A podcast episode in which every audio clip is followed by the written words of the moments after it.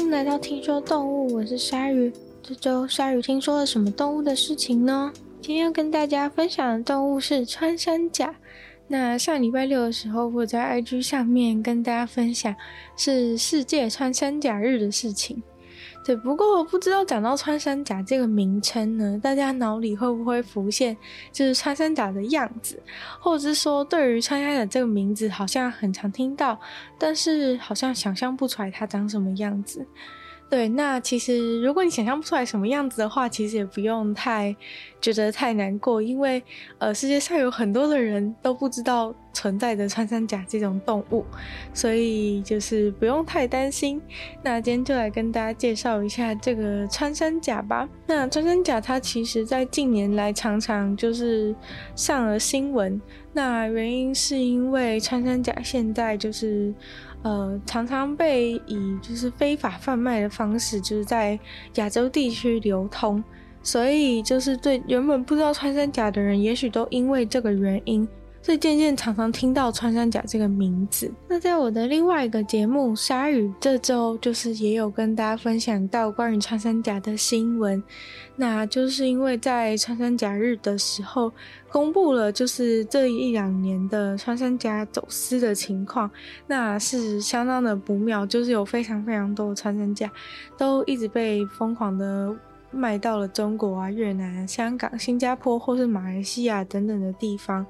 对，那其实就是因为在我们亚洲地区有非常多人都相信，就是穿山甲的肉很好吃，然后或者是觉得说穿山甲的鳞片可以拿来做中药之类的原因，所以呢，他们就有非常大的这个穿对于穿山甲的市场需求。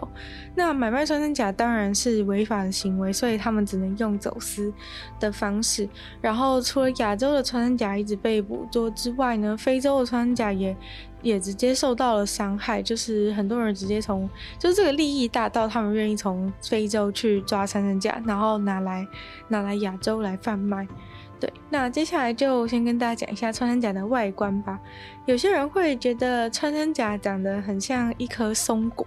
对，因为穿山甲它，呃，最大的特色当然就是它全身上下的鳞片，然后当它把自己卷起来的时候，其实就蛮像是一颗松果的形状，还蛮可爱的。那松果大家应该看过吧？就是它松果上面也是一片一片的那个，一片一片的这样子节比鳞次的排列，这样的感觉。那穿山甲的皮，穿山甲的外壳上面也是这样子。那穿山甲的话，他们呃，很多人会把他们误会成爬虫类。对，因为大家想到爬虫类的话，可能会想到一些蛇啊，或是蜥蜴之类的动物。那这些动物，它们身上其实就是都是充满了鳞片，就是由鳞片覆盖整个皮肤表面这样子的形式存在。那穿山甲的话，其实外观上的确是长得是这样子，没错。所以有些人会以为穿山甲是爬虫类，不过穿山甲跟我们一样都是哺乳类哟。而且穿山甲它的那个它的鳞片啊，虽然说感觉我们都觉得它的鳞片非常的神奇，但是它的鳞片的材质其实跟我们长出头发，还有指甲是完全一样的原料。对，所以其实穿山甲是。跟我们就是跟我们比起跟呃一些蛇啊或是蜥蜴，穿山甲是跟我们比较接近的动物。那嗯，穿山甲的话呢，它们总共是有八种，那其中的四种是分布在亚洲，另外四种是分布在非洲。那呃，其实八种的穿山甲目前都呃面临就是绝种的危机，那就是因为像刚刚提到的原因嘛。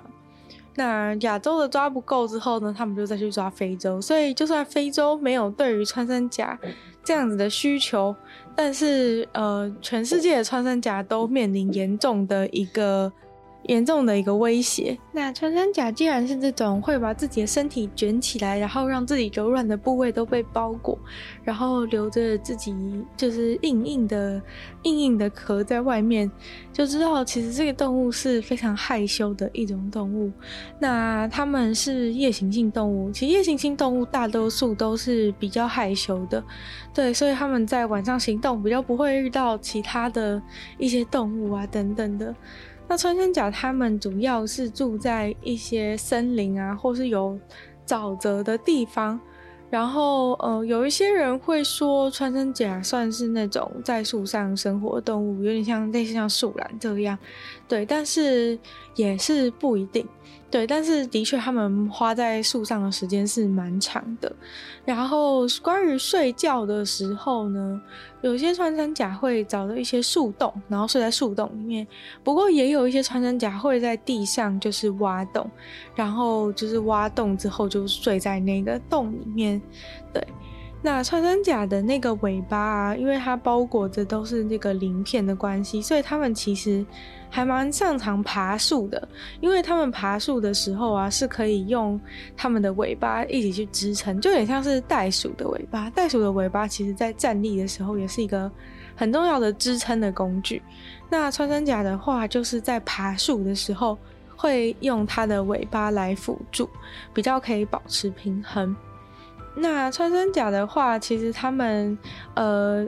他们的指甲是非常非常的长的。这个部分就是跟食蚁兽其实蛮像的，对，就是他们跟食蚁兽蛮像，就是他们的指甲都是非常非常的长。然后吃东西的时候也都是用挖掘的方式。那挖掘的方式就是会用尖尖的手去挖掘土里的食物。那因为他们的指甲就是爪子也是又长又尖的关系，所以他们也跟食蚁兽一样，会把就是手这样子弯起来，用关节走路，才不会让自己的爪子变钝了。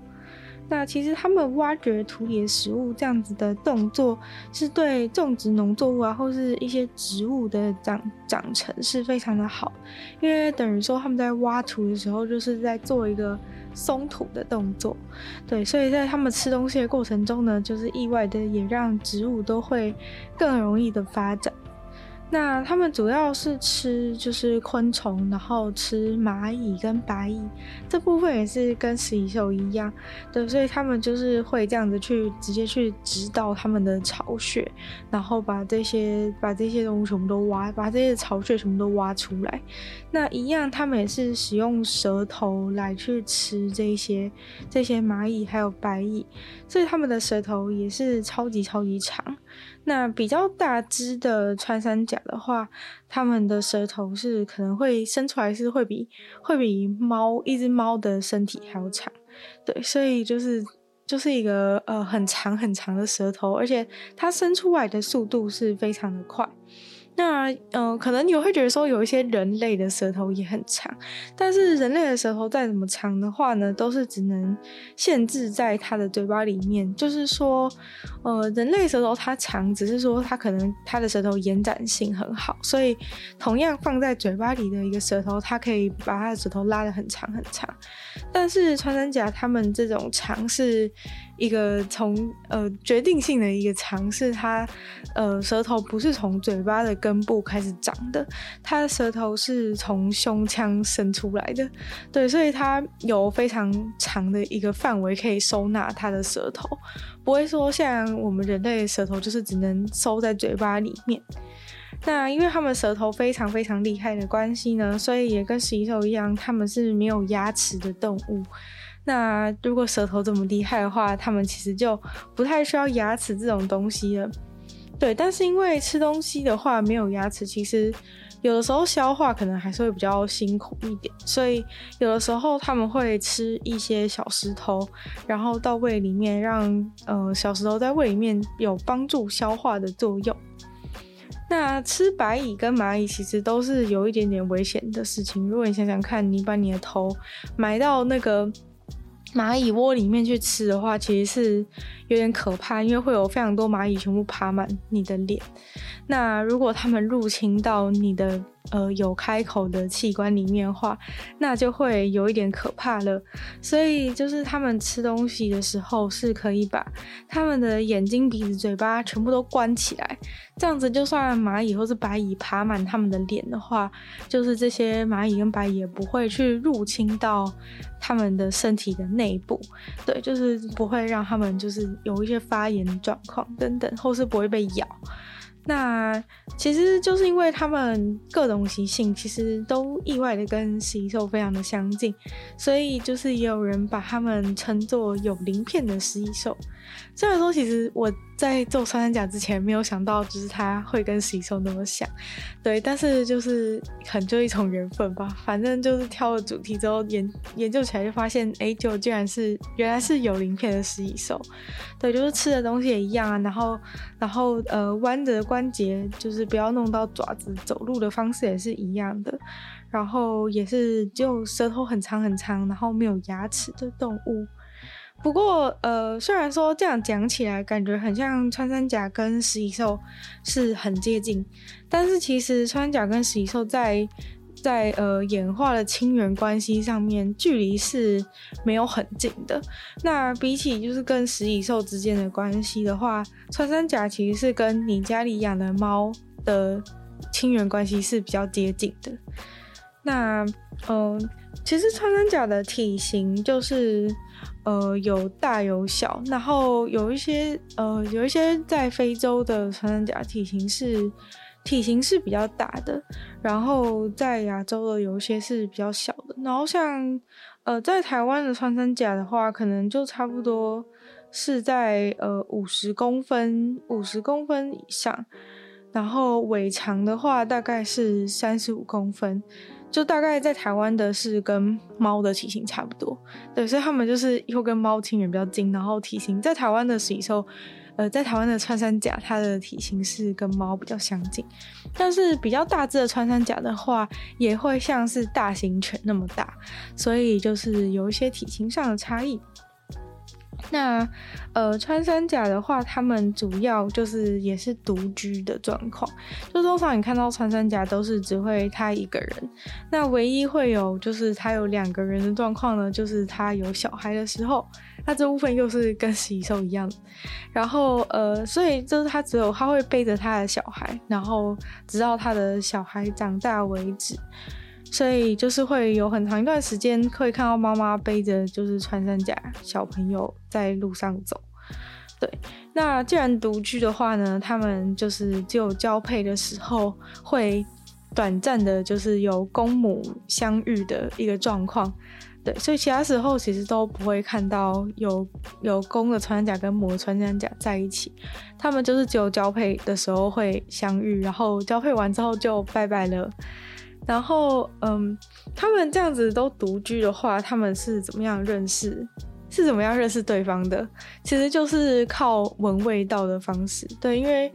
就是穿山甲，他们就是会留下一些味道。那如果就是在呃，可能他们的栖地啊，然后游走的时候闻到就是诶，另外一只异性穿山甲的味道。他们就会想说，哎、好像是有机会，就是可以跟这个，可以跟这个穿山甲相遇，对，所以他们就是会沿着味道去去找到另一半这样子，然后交配完之后就 就就走了，对，然后他们呃背这个小孩的时间呢，大概就是只有两年的时间，然后两年的时间，其实穿山甲就会达到性成熟了。那之所以这两年需要就是跟着妈妈的原因，是因为。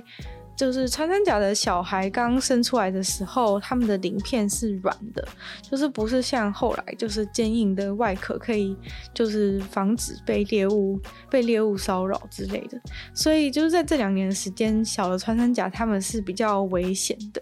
所以会需要呃妈妈的保护，然后可能还会有一些就是就是妈妈可能比较经验，比较有经验，知道说哪边比较不会遇到。自己的天敌，对，所以在两年之后呢，这个小穿山甲它的它的壳也长硬了，然后就是可以离开了，对，那这个时候他们就跟妈妈说再见了，不会再不会再遇到妈妈。但是就算他们就是穿山甲有这个有这个硬硬的鳞片可以保护他们的身体，但是他们其实还是会遭到一些动物的捕食，像是猎豹啊、老鹰啊。猫头鹰或是黑猩猩其实都会去吃它们，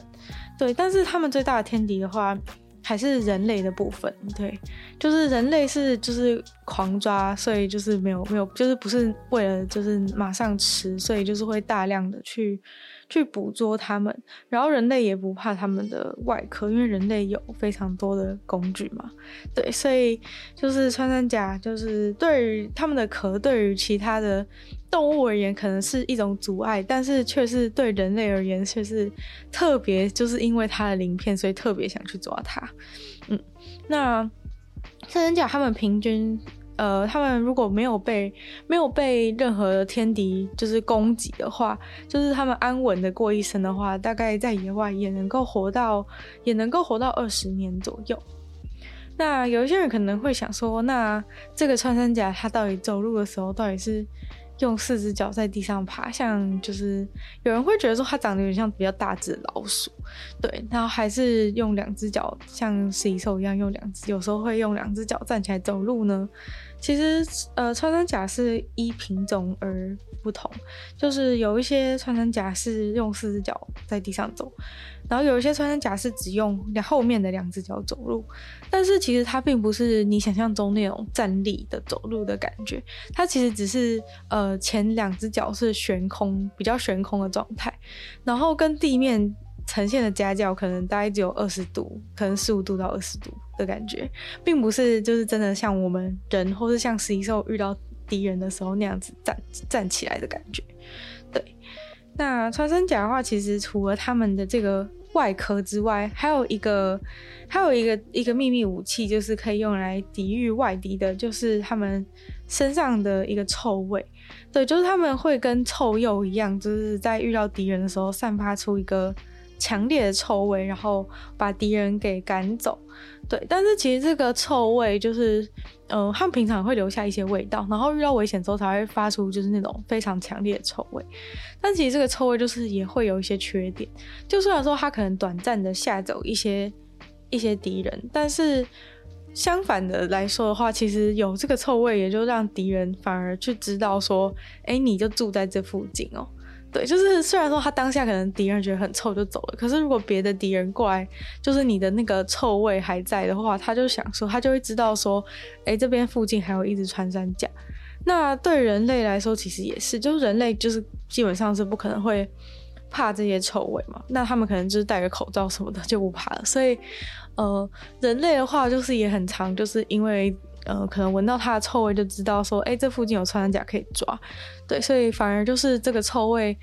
原本是他们用来抵挡敌人的一个武器，但是却反反而成为就是在泄露他们踪迹的一个线索。那最后就来说说台湾的穿山甲吧。就台湾的穿山甲呢，是叫做中华穿山甲。台湾的穿山甲算是现在活得比较好的穿山甲之一。对，因为捕捉穿山甲人没有那么多了。以前的话，就是是一年会出口六万六万张穿山甲的皮的地方，但是现在的话，却是就是世界上难得的穿山甲净土。对，因为刚刚有提到就是。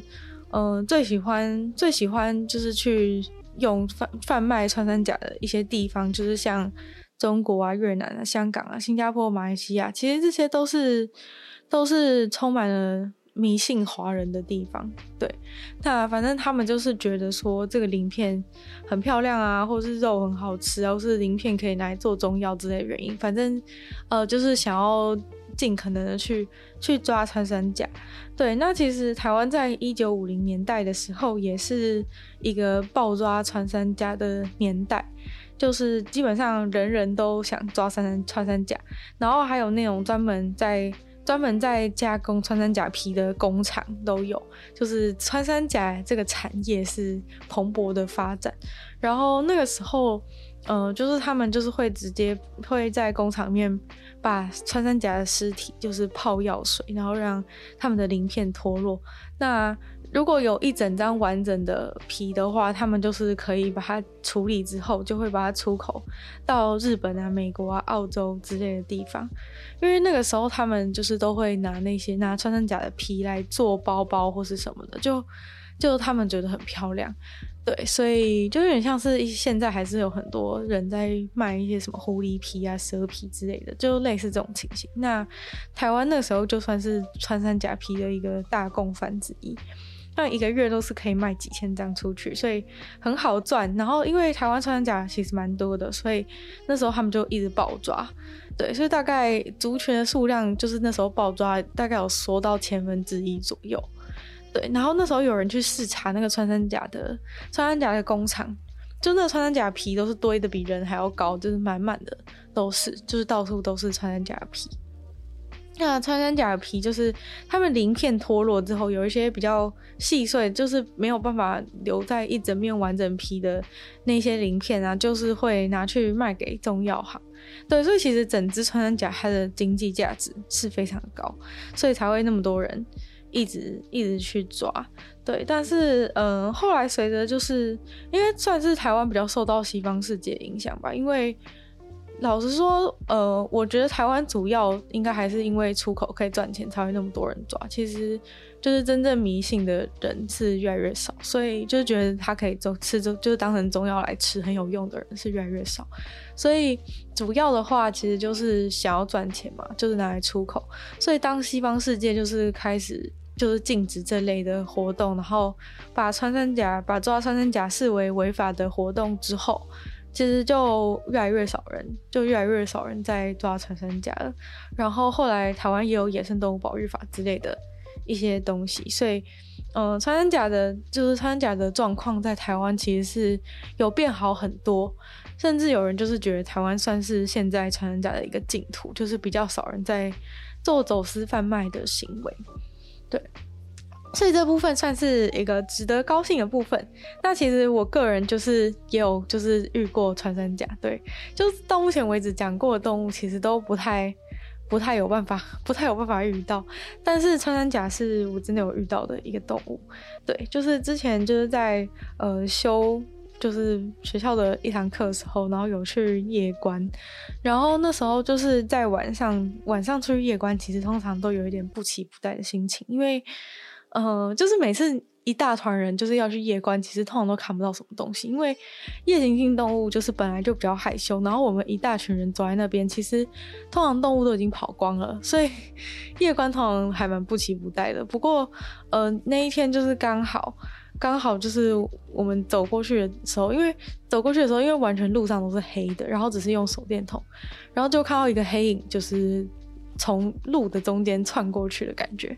对，然后结果后来我们靠近的时候，就是发现就是原来是有一只穿山甲，然后因为它从它就是跑过那个路之后，它就是已经把整个身体都 都卷起来，因为它很害怕，所以它把整个身体都卷起来，然后在旁边的那种水沟里面。就是不是那种大家想象很脏的水沟，就是那种野外的那种，就是排水，就是让呃下下大雨的时候可以排水的那种水沟，就里面可能就是干净的，然后只有叶子这样的感觉，所以它就是整个身体就是已经卷缩在那个水沟里面，然后非常害怕。对，然后那时候呃老师就是有在那边跟我们介绍穿山甲这样子，然后当时他是有把它。就是有让我们大家靠近他去，靠近他去介绍这样子。但是如果大家真的在外面遇到穿山甲的话，尽量是尽量是不要去吵他比较好，要不然他可能会觉得很惊吓，然后 PTSD 之类的。对，尤其是我们一定都是拿那个手电筒，然后因为你想看他，你就会一直找他，所以其实这样是这样是不太好。对，就是建议大家不要不要遇到他的话，不要拿光就是去找他之类的。那根据我本人就是实际上遇到他的经验呢，是可以非常开心的告诉大家，他本人是长得非常的可爱的，就是完全没有完全没有照片的嫌疑，就是他本人是就是长得像照片那样，然后非常的非常的可爱，然后感觉很感觉很无害的一个动物，就是我觉得就是他嗯，但可能是因为他真的感他真的说起来的时候是感觉很害怕，然后就是整个卷的非常非常的紧。就整个整个人整个人就是卷起来，然后非常非常紧密的感觉。然后其实还蛮像一个，还蛮像一个石头的。就是如果一开始没有看到它在动的话，搞不好也不会发现它就会这样走过去。像最近不是有一个新闻，就是台东有一个人就是把路上的石头搬走，然后就发现那个穿山甲。对，就是大概那种状况。因为他说起来的话，就是你可能只看到它的，只看到它的外壳，然后就会一个土色的，看起来就好像石头一样。但它其实就是，它其实就是一个动物。对，那就今天很开心跟大家分享穿山甲的事情。那今天的听说动物就差不多到这边结束了。那就再次感谢订阅赞助的会员：挑温泉 Jason、KUN 毛毛、黑牡丹 Alex、虽然秋山还有 ZZ。那其他有兴趣想要继续支持这个节目的朋友都非常欢迎，在下方可以找到 Patreon 的链接，看有不同会员等级、不同的福利。那就一样喜欢听说动物的话呢，就记得把听说动物的节目尽量就是分享给你所有喜欢动物的朋友，然后。可以的话，在 Apple Podcast 帮我留星星，写下评论，然后也可以在任何留言区的地方跟我互动，或是去收听我的另外两个 Podcast，女友的纯粹不理性批判，还有鲨鱼。那就希望大家可以订阅我 YouTube 频道，或者追踪我 IG，然后听说动物的节目，就希望可以继续在每周五跟大家相见。那我们就下次见喽，拜拜。